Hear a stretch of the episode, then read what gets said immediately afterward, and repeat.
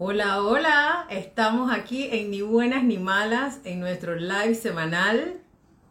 Y no les puedo explicar la emoción que tengo porque el live de hoy es fantástico. Así que vamos a esperar que se... ¡Wow! Todo el mundo se está empezando a conectar, ¡qué emoción! Vamos a esperar que María Sofía se conecte, que ya estaba lista para empezar este super live con una mujer espectacular. No les puedo explicar. No voy a decir mucho antes que ella se conecte porque de verdad que ella es fabulosa, fabulosa. Así que se van a dar cuenta pronto. Así que estamos aquí con nuestra copita de vino, que estamos muy emocionados porque nuestros queridos amigos de Felipe Mota y Luis Bosca nos van a acompañar en el evento del 22. Muchísimas gracias, espectacular, estamos muy emocionadas de contar con ellos el 22 en nuestro vino entre amigos, así que va a ser espectacular. Así que vamos a ver, vamos a ver. Hola Alexandra, hola Fabi, hola Lili, hola. Falta nada más. Falta que se conecte María Sofía, que exacto, hay que brindar. Muy bien, muy bien. Hola, hola. Ya María Sofía estaba lista, así que por ahí debe venir entrando.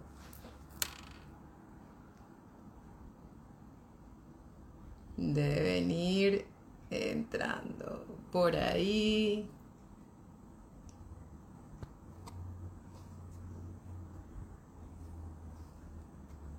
Vamos a ver, vamos a ver.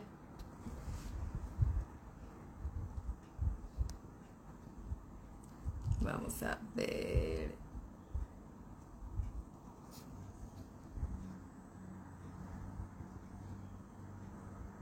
Vamos a ver.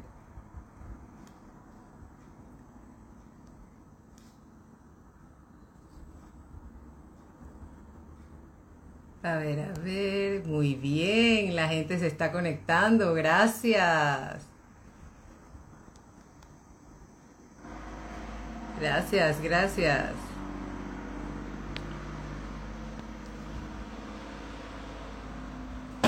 A ver, a ver, a ver. Por ahí debe venir. Ella estaba lista esperando. Oye, porque tú te puedes. Alexandra dice que cómo estoy tan regia. Cuéntame cómo no voy a estarlo si voy a entrevistar a María Sofía Velázquez. Todo menos perder el glamour. Una de las mises más hermosas que ha tenido Panamá. ¿Cómo no? Yo estoy... ¿Qué va? Así que ahí viene en... A ver. Go live. A ver, a ver, a ver, a ver, a ver. Llegó mi diva, llegó mi diva. ¿Cómo está? Estaba escuchando las pocheras que estabas hablando detrás de cámaras. Este, ¿Quién dijo que está rodando plata de Ay, santo padre. ¿Quién Ah, es? Sandra que dice que ella a esta hora ya ella está rodando flash, que como yo estaba tan regia, pero es que si te tengo a ti como no, yo tenía que venir a chapistearme temprano para poder estar lista. Yo, yo- yo escuché lo que estabas diciendo, te agradezco tus palabras. Oye, gorda, te voy a preguntar algo antes de comenzar. ¿Cuál, cuál es el nivel aquí de, mm, eh, de, de, de palabras? O sea, las palabras asociadas no se pueden, o sea, Lo que o te sea, dé la gana, lo que te dé la gana. dale, dale. No te preocupes.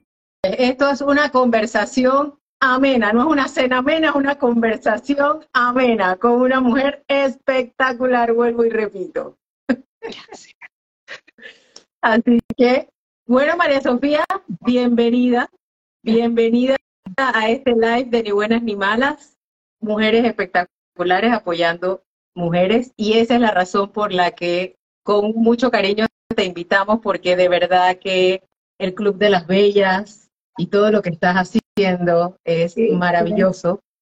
Y yo, yo sí quisiera, pues primero que nada yo dije que yo te iba a preguntar, ¿tú qué haces para poder mantenerte tan espectacular todavía? Porque esto es, tú me tienes que decir cuántos secretos tú tienes, porque no puede ser. Bueno, ¿qué te parece? Te pido permiso para responderte esa pregunta en los últimos 10 minutos. ¿Puede ser? Con mucho gusto, no hay ningún problema. En los últimos 10 minutos. Mejor que lo hagamos así. Está muy bien, María Sofía. Cuéntame, ¿qué es de tu vida? ¿Qué has hecho? ¿Qué es, qué, qué, qué hiciste? ¿Cómo haces para mantener ese balance entre las mujeres bellas? Entiendo que estás en bienes raíces también. Cuéntame un poco de qué, qué es María Sofía hoy. Yo me pregunto cuando las mujeres dicen no tengo tiempo, ¿qué es lo que ellas están haciendo que yo no estoy haciendo porque yo tengo poco tiempo? Qué bien. Eh, quizás porque cumplí 52 años hace rato, eh, ya voy para 53, quizás porque me estoy tomando las cosas con soda, quizás porque aprendí a organizarme, eh, quizás porque no tengo mucho trabajo, no sé, así que la verdad es que en cuanto al balance, te voy a decir, me gustaría estar mejor balanceada y de repente tener más horas de trabajo. Em, eh, yo, el otro día alguien dijo en una reunión que la gente se recompensa todos los días, nos recompensamos todos los días, no tenemos en realidad esa idea de trabajo y de sacrificio, todos los días nos recompensamos y yo todos los días por un momentito paro y me pregunto, ¿Cómo está yendo este día? ¿Está bueno este día? ¿Estoy siendo feliz? ¿Estoy produciendo? Y en algún momento paro y empiezo a ver eh, acerca de ese balance para que no me coma viva. Te puedo decir que mi mayor logro de los últimos 12 meses es que dejé de procrastinar, que eso me estaba matando. Me estaba matando. Y empecé a acostumbrarme y empecé a ver normal no tener el closet ordenado, y empecé a ver normal eh, que a las 4 de la tarde yo decía, ah, dale, yo te mando mañana el correo. O sea, unas cosas que ahora que lo pienso digo, Dios mío, cómo yo me había salido de, del redil, de, lo que uno estuvo acostumbrado a hacer de más joven, que uno trabajaba muy duro. Entonces, eh, sí me recompenso todos los días, me doy cuenta, con mi, mis series, mis cosas de... Me gusta mucho... Ahora estoy dejando de ver películas dramáticas y estoy viendo puras series que dan risa, aunque sean bobas. Eh, porque parte de, esta, de, esta, de este aprendizaje, de haber madurado, es que yo valoraba mucho la, cultura y la intelectualidad. Fui criada en una casa así, me formaron hablando un montón de idiomas, viajando, me leí todo, vi todo el cine, vi todas las pinturas que pude ver en todos los museos a los que pude ir. Eh, y valoraba mucho eso, no solo en mí, que me parece que está bien, sino en la otra gente como algo prioritario. Y después de vieja me di cuenta que era mucho más importante que la gente fuera buena a que fuera culta. Hoy en día yo digo a mi hija, lo que le digo a la mamá de Cenicienta, Cenicienta, be kind. Lo más importante es ser buena persona, es, gente buena gente. Eh, a veces uno dentro de, de este esnovismo de, yo soy una persona súper preparada y súper culta, empieza, eh, de, desprecia desde ese novismo eh, lo más importante que es, que es la, la bondad de la gente y que te tengo que decir hoy, y es raro porque yo no soy así muy, no soy muy espiritual, digamos, soy, eh, soy, soy más pragmática, quizás un poco más fría, eh, y ahora yo estoy con este discurso, no te voy a decir del amor, porque Dios mío, es como demasiado azucarado, pero sí me he dado cuenta que lo más valioso de cada día, de todos mis días, incluyendo el trabajo, incluyendo los negocios, es parquear con gente nice y buena. Es que eso es, mira, palabras sabias has dicho definitivamente. Palabras sabias has dicho y eh, es tan importante eso y es tan importante agradecer todos los días y hacer esa para en el día, espérate, ¿cómo va el día de hoy? Y no es fácil, definitivamente no es fácil. Y llegar a ese punto, tú dijiste, Nate, que habías dejado de procrastinar.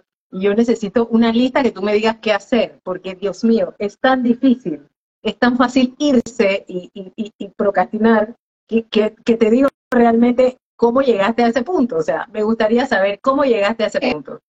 Eh, fueron dos semanas muy difíciles eh, en las que empecé a, pasar revista en la parte física, por ejemplo, es que el balcón estaba dejado y las plantas tenían, necesitaban cambio de tierra y yo estaba que no estaba pasando.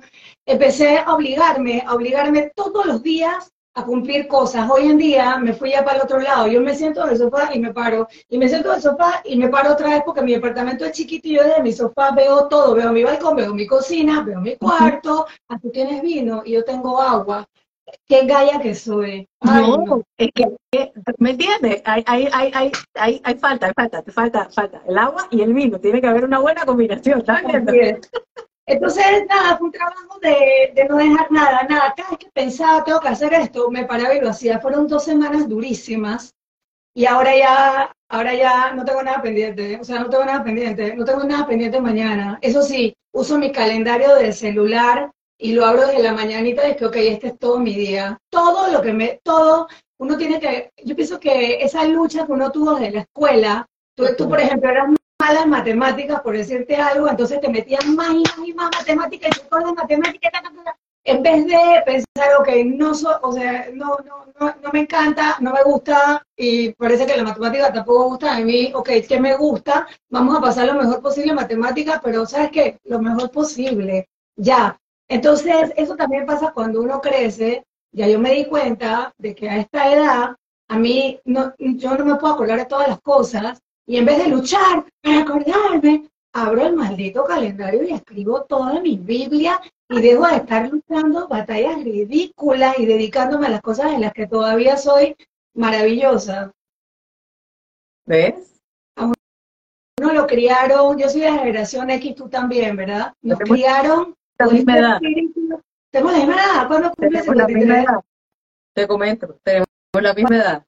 ¿Cuándo cumples años? ¿Cuándo cumples 53? Cumplí 52 el 19 de mayo.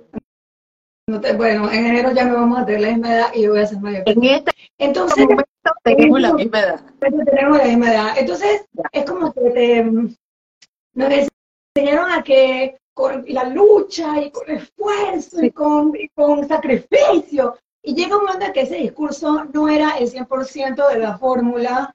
Eh, hay gente que se rompe el lomo toda la vida y no sirve para nada porque vamos como, ¿sabes? Así, tapadas pensando en sacrificio, sí, entonces ya a mitad de tu vida y de la mía ya empezamos a escuchar eso de pensar fuera de la caja y empezamos a escuchar otras cosas que usamos para crear nuestros hijos, pero definitivamente nos hemos dado cuenta de que todos los extremos son peligrosos, el equilibrio es lo único sabio en esta vida, eh, el equilibrio, el equilibrio. No, no te tienes que matar trabajando para vivir.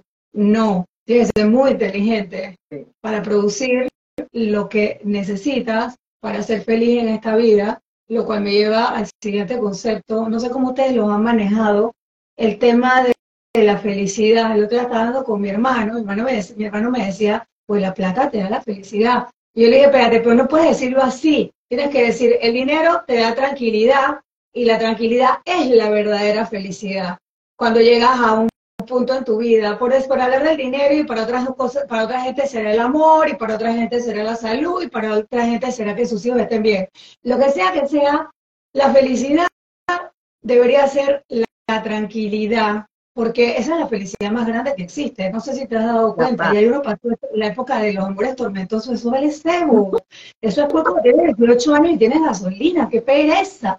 Hoy en día lo que uno debe quiere es una persona que te dé tranquilidad, si nos vamos al, al, al file de pareja. Correcto.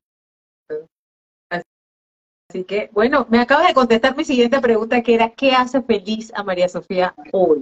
¿Qué te hace eh, feliz? Mi mamá ayer me dijo, tú siempre viviste eh, eh, el hoy. Porque yo le estaba preguntando, mami, yo, yo he vivido el hoy. Me decía, sí, mi amor, demasiado. ¿Te acuerdas cuando estábamos en aquel viaje conociste al profesor de esquí y te quedaste tres días más porque nosotros nos fuimos porque tú vivías el hoy.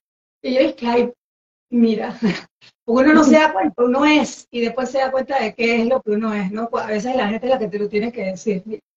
Entonces, eh, la felicidad es todos los días ser supremamente feliz y saber que lo fuiste. Ser consciente y lo que dijiste recién del agradecimiento, ser consciente de que fuiste, que viviste tu día lo mejor posible y estar muy pendiente y muy alerta. Tú me vas a decir que, oye, pero eso es agotador. Eh, a veces a uno le pasan cosas que le mueven la alfombra y te das cuenta que tienes que estar bien consciente que tienes la enorme responsabilidad de estar muy alerta cada día de ser feliz. Ok. Es una decisión diaria, es mi frase. Es una, Que la felicidad es una decisión diaria. es una decisión, tienes toda la razón, porque la felicidad es una elección, tienes toda la razón. La gente más feliz no es la que, a la que no le pasa nada, es la que aprende a manejarlo y disfruta las pequeñas cosas, ¿no? Tienes toda la razón. No te voy a decir que yo soy así. Nada de lo que he dicho hoy es que yo soy así. Son cosas que voy descubriendo y que ojalá me pasen. Es que esto es un, es- es- es un día a la vez. O sea, esto es un trabajo diario. Y la felicidad definitivamente es una decisión. Así que cuéntame un poquito. Dime qué, qué nivel de importancia tienen para ti las amigas en este momento de tu vida. Wow, me, me, me ah, violenta esa pregunta. Yo soy una mujer tremendamente, comencé como una pelada tímida, hoy en día soy una mujer muy introspectiva, tremendamente privada, muy solitaria por elección. Generalmente si tengo que elegir entre ir a cenar con alguien y ir sola, voy a elegir ir sola, porque puedo manejarme muy bien yo sola y eh, eh, estoy, estoy con la guardia súper baja, este, estoy tranquila. Eh, he conocido gente maravillosa a lo largo de toda mi vida. Eh, en los últimos dos meses, por situaciones particulares, me, tocó sentarme a cosechar lo que había sembrado y llegó la gente que siempre estaba eh, conmigo, no sé qué, le tocó como que venir y ponerse alerta para ayudarme en unas cosas y descubrí a las mujeres maravillosas que me rodean. Siempre he sabido que hay mujeres extraordinarias, yo soy una mujer para las mujeres, yo trabajo solamente con mujeres, por eso me cuesta tanto conocer hombres, estoy en la carrera equivocada. Espero que con los mismos raíces sea diferente. Entonces, cuando estoy soltera.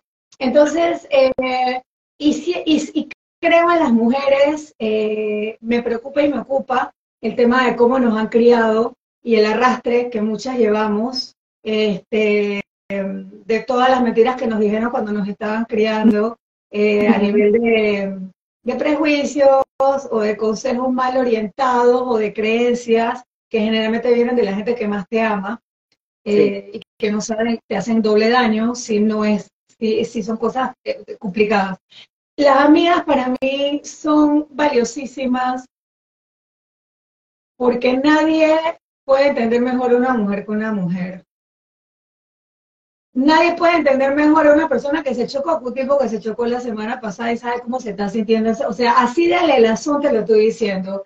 Eh, me estoy quedando calva, habla con una tipa que se está quedando calva, es la única que te va a entender, la que te va a decir lo que necesitas escuchar. Entonces, como mujer, yo pienso que las mujeres son valiosísimas. Vuelvo y repito, yo soy tremendamente privada, soy, I'm a loner, me encanta, eh, es así, es mi naturaleza.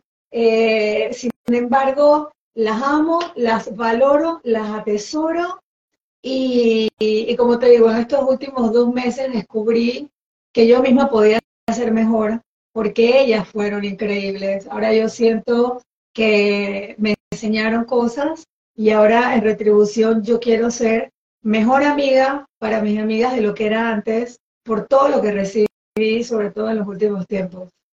Wow. Me dejaste, wow, de verdad que me dejaste, mira, increíble. Hay una palabra que a mí me volvió la cabeza cuando la vi en tus eh, en tus posts de eh, los eventos que tienes y es mujerismo. Mi profesor de español debe estar que se avienta del balcón. La, la RAE tiene dos problemas realmente. Para mí la palabra es poderosa y yo quiero que me la definas tú porque yo no sé si estoy en lo correcto, pero para mí la palabra tiene un poder increíble cuando la leí quedé, de verdad, me volaste la cabeza cuando leí la palabra. Sí, La escribí, la miré y dije, bueno, yo que soy una amante fanática, loca del lenguaje y del buen escribir y del buen leer, y que, y que valoro mucho a la gente que habla bien, yo decía, qué espanto lo que estoy escribiendo, pero nada puede describir mejor lo que vamos a hacer ese día. Y yo necesito ser precisa, creo que ser precisa es más importante en este momento que ser correcta lingüísticamente hablando. ¿A qué crees que yo me refiero? ¿Tú qué crees que yo quiero decir con eso? Digo, si tú me lo preguntas a mí, yo lo veo como sacar esa diosa que llevo adentro que no he descubierto, que no me di cuenta que me la tragué y me la comí, y que la tengo adentro que la tengo que sacar y la tengo que explotar. Eso es lo que para mí significó la palabra cuando la leí. Entonces, eso es porque siendo una palabra que no existe, ¿quién mejor que cada una de ustedes para darle el significado que necesite o le funcione o le, o le sea más cómodo eh, eh, digerir? Yo puse mujerismo, lo que pasa es que yo pienso que la palabra mujer es una palabra tremendamente fuerte de por sí. Yo creo que en el momento que una mujer entienda lo poderoso que es estar dentro del rubro de las mujeres, en la categoría mujer, mujer, o sea, mujer, o sea, yo soy una mujer, como que, wow, de una vez una hueca, yo hueco mi voz cuando digo, yo soy, yo, digo, yo soy una mujer, yo no eso, yo digo, yo soy una mujer, y yo así agarro mi voz como en un Hollywood de los años 40, porque es la única manera que yo siento que puedo, puedo proyectar todo lo que conlleva esa palabra, las mujeres lo pueden todo. ¿Qué no puede una mujer? Cada que tú le preguntas a una mujer, ¿y cómo fue que tomaste esa decisión de seguir para adelante y de luchar? Mucha, la mayoría que dicen que yo no tuve opción, nunca, se me ocurrió que había una opción de echarme a, morir. En general, la mujer es muy fuerte. Eh, y las que no lo parecen es porque no, no han encontrado su mujerismo, ¿será? ¿Para no? Eh, en ese momento no encontré una palabra que existiera, que yo conociera, que pudiera expresar lo que yo quería que las mujeres supieran que iba a hacer esa tarde. Va a ser una tarde de mujerismo porque vamos a hablar de aretes, de corazón, de la mente, de fuerza, de, peso, de rímel, de sentimientos, de, de, ovarios. O sea, ¿qué palabra podría ser mejor? ¿Ves?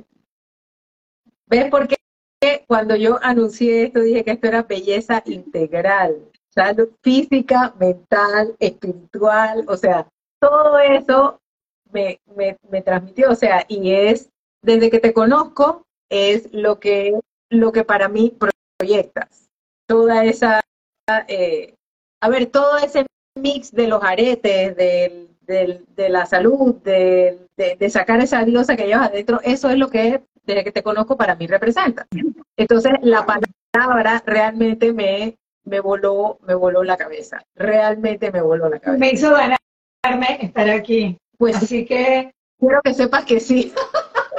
Me alegra que me lo digas, eso es importante. Y una vez, esas son cosas que se me ocurren de repente, como fue el hashtag te da rabia en la pandemia, que yo puse te da rabia porque una vez hice la tuñón, le dijo a, un amigo gay que le estaba diciendo que mani, no sé qué, tu zapato, y es que te da rabia. Eh, un localismo aquí, he hablado entre dos personas divinas.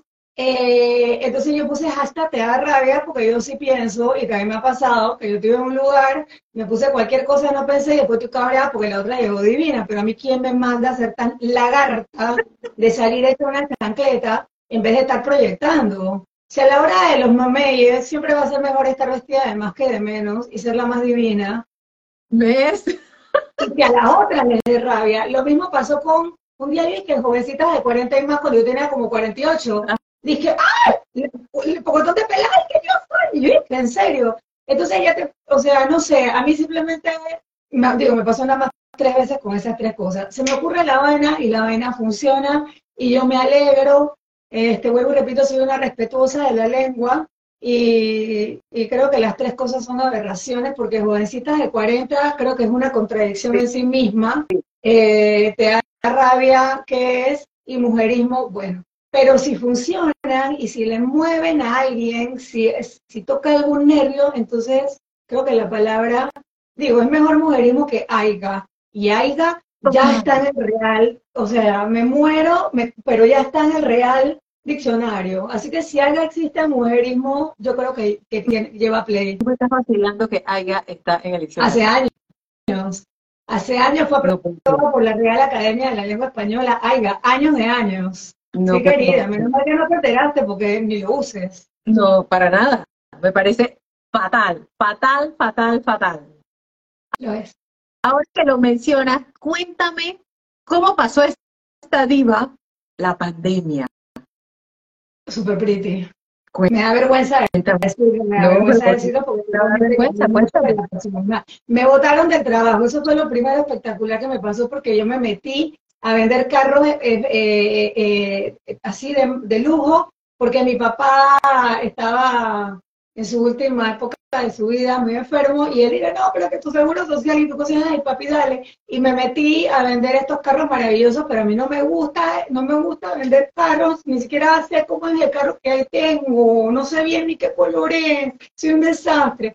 Entonces me votaron, yo estaba, aunque fue divina, la experiencia fue increíble, la oportunidad fue extraordinaria, la gente era divina y todo, a mí no me gustaba y no estaba siendo feliz. Okay. Entonces, lo primero que pasó, ¡pa! me votaron, pero antes de eso habíamos estado encerrados unos meses, así que yo había hecho unos reels espectaculares, agarré todos mis zapatos y empecé a hacer reels de zapatos y de faldas, estaba llena de ropa, tenía un cuarto, el tercer cuarto de mi apartamento era todo mi closet, dije, el carril brazo y yo, una locura. Eh, me puse a cocinar galletas como loca y no tenía a nadie que dárselas, así que me las comía todas, así fue que gané las 25 libras de la pandemia.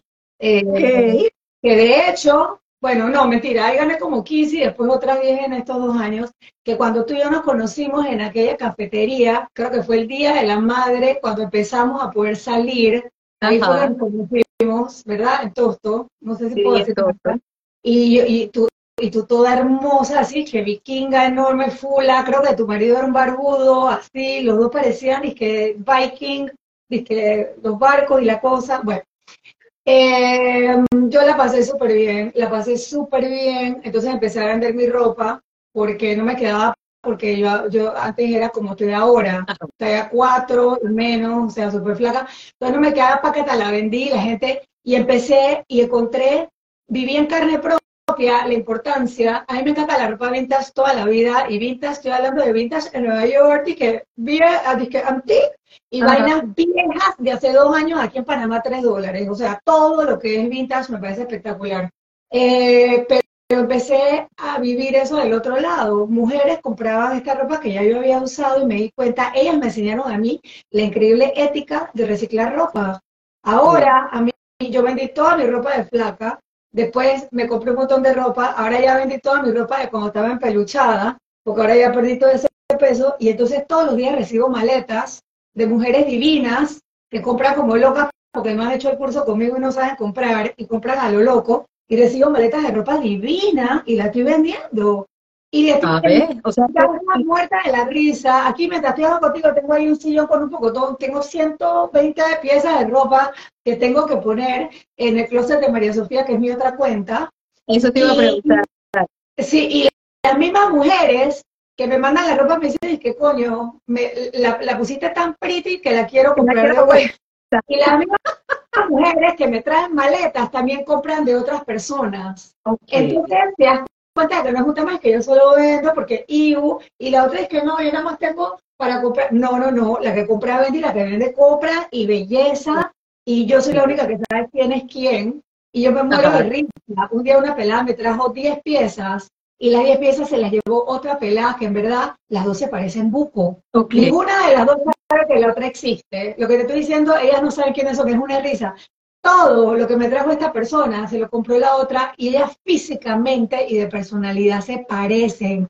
Entonces esas son cosas que yo obviamente no le voy a compartir a ellas porque creo que hay, hay algo de, de, magia en todo este anonimato. Correcto. Eh, pero que yo disfruto muchísimo y voy aprendiendo más sobre la vida y sobre la gente. Entonces, para mí, como siempre en todo lo que he hecho en mi vida, siempre yo soy la que sale ganando. Yo hago un evento con ellas, ellas creen que, que, que, que yo les di tanto y que, y que gracias, y yo le y yo ustedes, ustedes me dan mucho más a mí. La verdad es que yo lo que estoy haciendo es un acto súper hasta egoísta, si lo quieren poner, porque yo hago estos eventos porque las quiero ver, porque quiero, quiero saber cómo están, quiero escucharlas, quiero escuchar sus chistes, sus ocurrencias.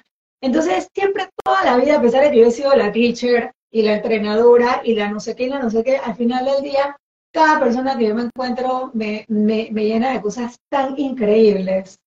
Ahí tengo a Maricel que dice que te va a llevar su ropa a SA porque ella es muy cliente de la pieza Freeloft, así que ya sabes que te va a llevar su Sí, desde que ella comenzó, perdón que te interrumpí, Legmar, desde que comenzó ella a hacerle piar a Fashion Week, la más se volvió, o sea, Carrie Bradshaw también. Ya, o sea, los collares y las vainas. Así que yo sé que ella me va a mandar cosas bien cool. Venga, venga. Me va a mandar cosas espectaculares, espectaculares. Aquí tengo a Leslie Chacón que dice mi t-shirt. Ella, desde que se enteró de este live, me dijo, mi t-shirt espectacular, te ama y te adora. Así que mira, has ido dejando huellas más de las que crees en la gente que ha pasado, en la gente que ha pasado por tu vida. Mi mujer es bella, increíble. La verdad es que cada una es, es es un, tesoro que yo tengo.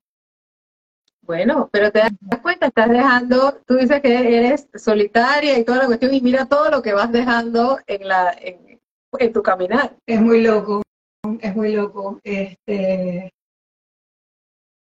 ah, ok, ¿cuánto tiempo tenemos ya hablando? Tenemos media hora, así que yo creo que podemos empezar con los tips que son, que yo estoy aquí que grabo para, tú sabes. Mis tips son una, mis tips son una locura, este, te cuento, y por eso fue que descubrí que estas mujeres son increíbles. Yo estaba, como te digo, gordita, había perdido 13 libras. Ajá. Y así fue como,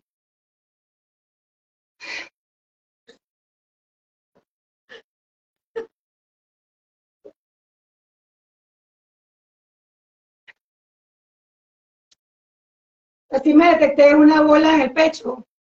Wow.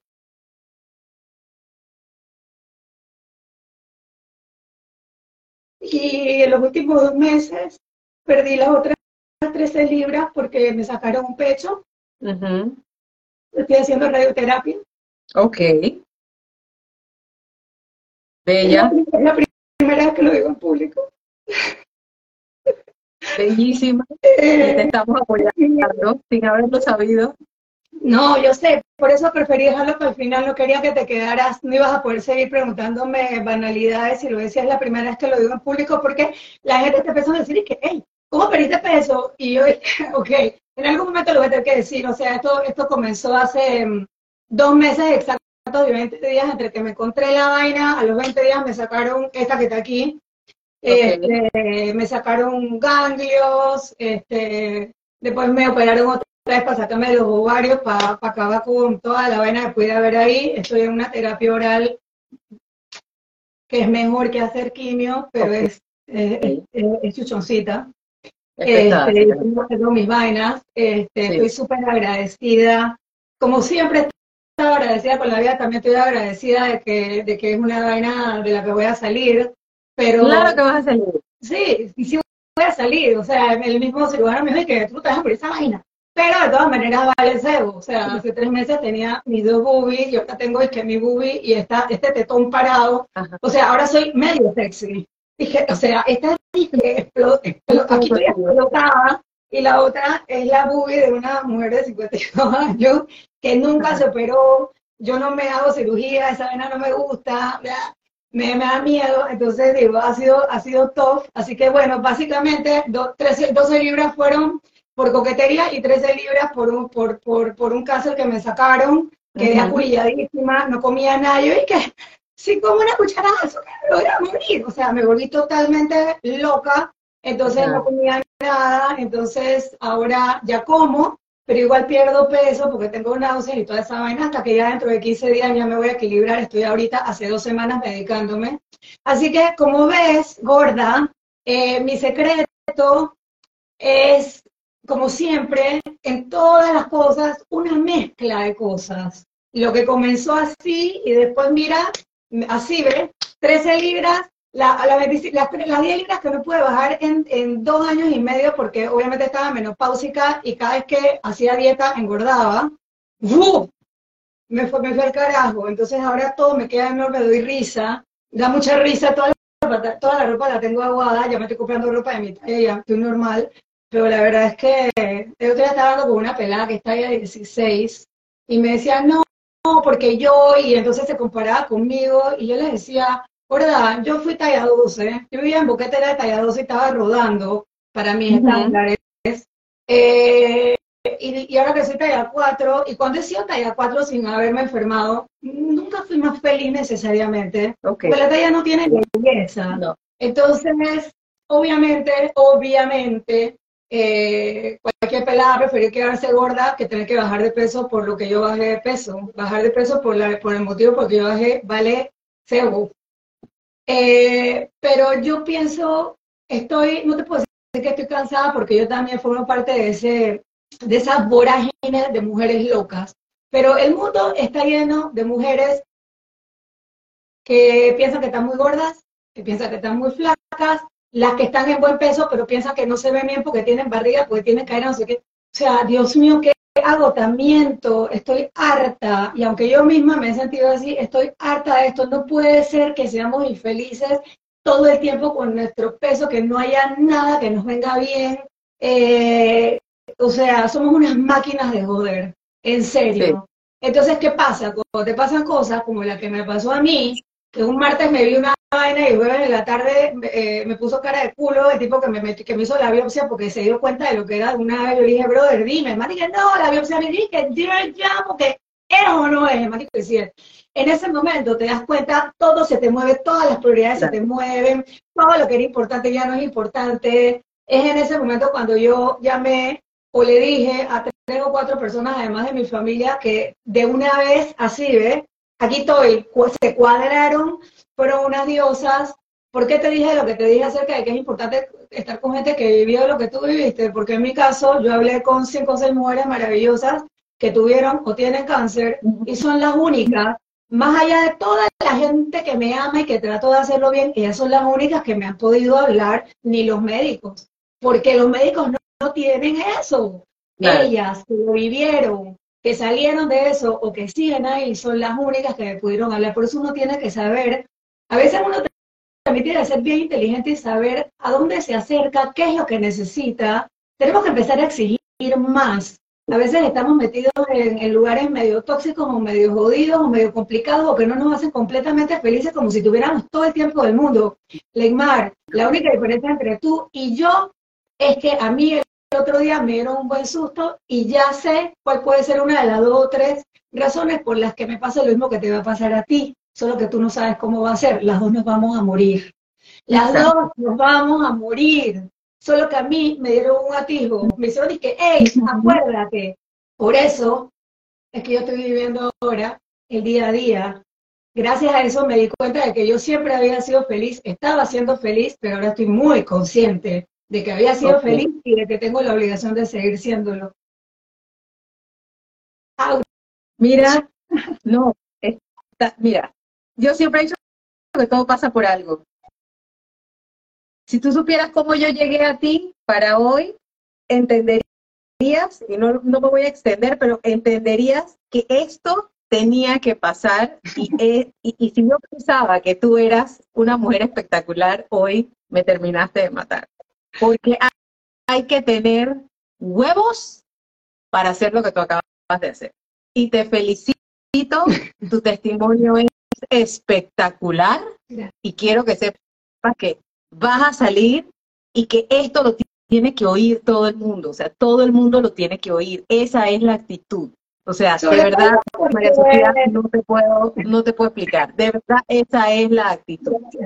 Es un tema de que hay muchas cosas que uno le pasan pero uno tiene, o sea, ya te digo, yo siempre decía que no puede ser, nosotros somos 12 personas en mi familia, nunca pasa nada. Entonces después mi hermana me dijo que sí, a nosotros sí nos han pasado vainas, pero nos criaron muy fuertes. A nosotros, nosotros nunca nos está llenando la tripa, no lamentamos. Yo soy la más dramática, la, la más llorona, y así, cada vez que me han pasado cosas, que normal, me divorcié, bueno, normal, sufrí, sí, sufrí. Eh, o, digo yo, esta, esta, esta es ya mi aplicación número 8 de mi vida, o 9, ya ni sé. Yo siempre he tenido así, que piedras y vainas y el hombro, siempre útero, más vainas, siempre me han estado operando. Entonces me doy cuenta de que sí, uno es fuerte, pero tú vieras a las tipas que yo he conocido en, los últimos, en las últimas semanas que, que pasaron por esta vaina, las manes son la mamá de Tarzán, yo ni soy. Entonces te das cuenta y lo que te decía de ser mujer, ¿tú crees que a mí, yo dije, bueno, ¿cuáles son mis opciones? Entre operarme y operarme y entre curarme y curarme. O sea, eh, o sea, uno, uno, o sea, para atrás y para coger impulso. Yo pienso que las mujeres estamos cerca de eso, hasta las que no lo saben. Oye, ¿qué hay que hacer? ¿Cuánto cuesta? Lo compro todo, o sea, ¿a quién hay que matar? Es ya, y eso tiene que hacer así con todo con el hijo que se quiere estudiar física a, a, la cochinchina, con todo. Esto, bueno, ¿a quién hay que matar? Eh, o sea, dentro de lo, de lo normal. Entonces, eh, ya te digo, a mí me agarraron, bueno, el tumor, qué porquería.